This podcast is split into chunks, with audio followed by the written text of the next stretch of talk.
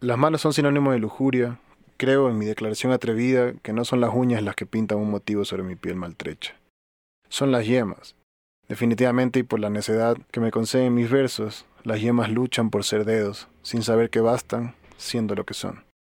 No hay manera en el mundo en el que pueda percibir la alegría de un cosquilleo audaz, de una mano tersa de uñas color morado, algo así como la esperanza en la herida de sus vastos filos que intimidan y apasionan.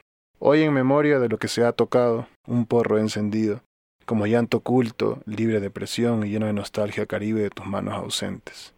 Cada rincón del silencio es una llama que me obliga a ser humo, llama que se enciende como el fénix en la más sutil reunión de tus dedos finos. Las manos, y en este caso que hablamos de las tuyas, son un sinónimo de tus guerras futuras.